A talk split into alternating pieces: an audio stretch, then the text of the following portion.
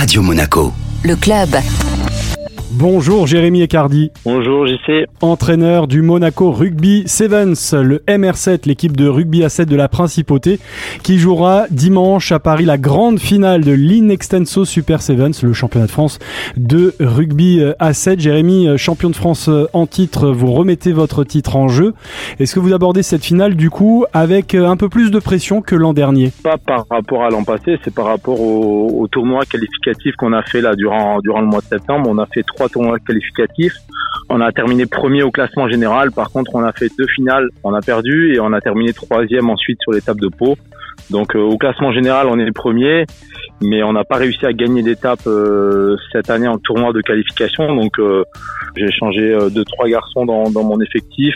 On est allé se renforcer un tout petit peu et on, arrive avec des ambitions comme tout le monde hein, de vouloir gagner. Jérémy, est-ce que c'est une déception de n'avoir gagné aucune de ces trois étapes qualificatives, même si vous le disiez, vous êtes leader au classement général? Ouais, c'est une déception forcément un, un, tout petit peu, mais je suis quand même très content des garçons parce qu'il y a eu la régularité. On avait un groupe euh, de 11 joueurs qui sont restés pendant trois Donc on savait que ça allait être une force de cohésion. Par contre, on savait aussi que ça allait nous apporter un petit peu de faiblesse sur la charge de travail et sur la fatigue tout au long des trois semaines avec ce même groupe. Il y a peut-être eu euh, quelques imperfections euh, sur le terrain, mais par contre, on a eu la régularité, on a terminé premier. C'était l'objectif, c'était de se qualifier pour la Paris. Maintenant, on y est et on travaille dessus. Est-ce que ça veut dire aussi, Jérémy, que la concurrence est plus euh, féroce cette année? Oui, bien sûr, les clubs de top 14 ont eu le droit cette année à se renforcer.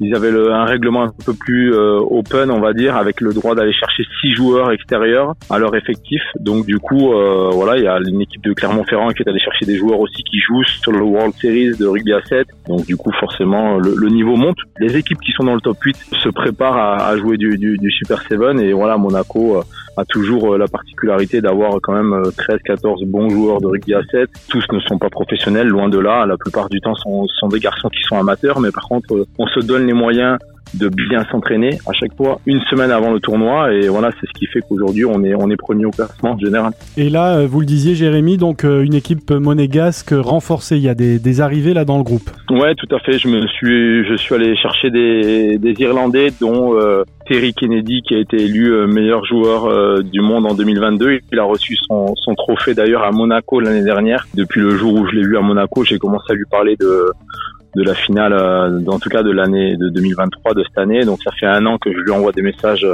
euh, et je le suis forcément un peu plus que, que d'habitude. Donc ouais, là, le renforcement de Terry Kennedy, c'est quelque chose de très important. Et William Dardis, euh, qui est le buteur, un des meilleurs buteurs euh, du World Series. Donc ce sont deux joueurs qui sont actuellement en compétition. Et après, je suis retourné chercher un, Lituanien qui est spécialiste du 200 mètres, donc voilà, j'espère que ça va nous, apporter, qui était déjà avec nous l'année dernière sur, sur l'étape finale à Paris, Jonas Mikkelsus. Et puis j'ai complètement confiance en tous les joueurs qui ont, qui ont participé euh, sur les étapes de Pau, de Clermont-Ferrand et de Lyon euh, lors du mois de septembre. Les Palois euh, ont gagné deux épreuves sur trois. Est-ce que du coup ça en fait naturellement les, les favoris ou est-ce que pour un tel rendez-vous, pour une grande finale comme ça, on remet finalement vraiment les compteurs à zéro? Non, je pense que c'est pas vraiment, il n'y a pas vraiment de, de favoris cette année parce que euh, au, vu des matchs que j'ai vus, euh, le Bordeaux a très bien joué, Clermont-Ferrand a très bien joué. Euh, voilà, pour moi, Monaco, notre équipe a montré quand même un très beau rugby à 7 tout au long des trois des trois tournois. Il n'y a pas de favoris. Maintenant, c'est phase éliminatoire et on joue le Stade Français le premier match, donc on focus absolument sur ce premier match qui nous permettra de voilà, on va prendre des matchs après les matchs et puis on va déjà commencer à travailler sur nous et on s'entraîne dans de bonnes conditions ici à Souston. Merci beaucoup Jérémy Ecardi, entraîneur du MR7 le Monaco Rugby Sevens.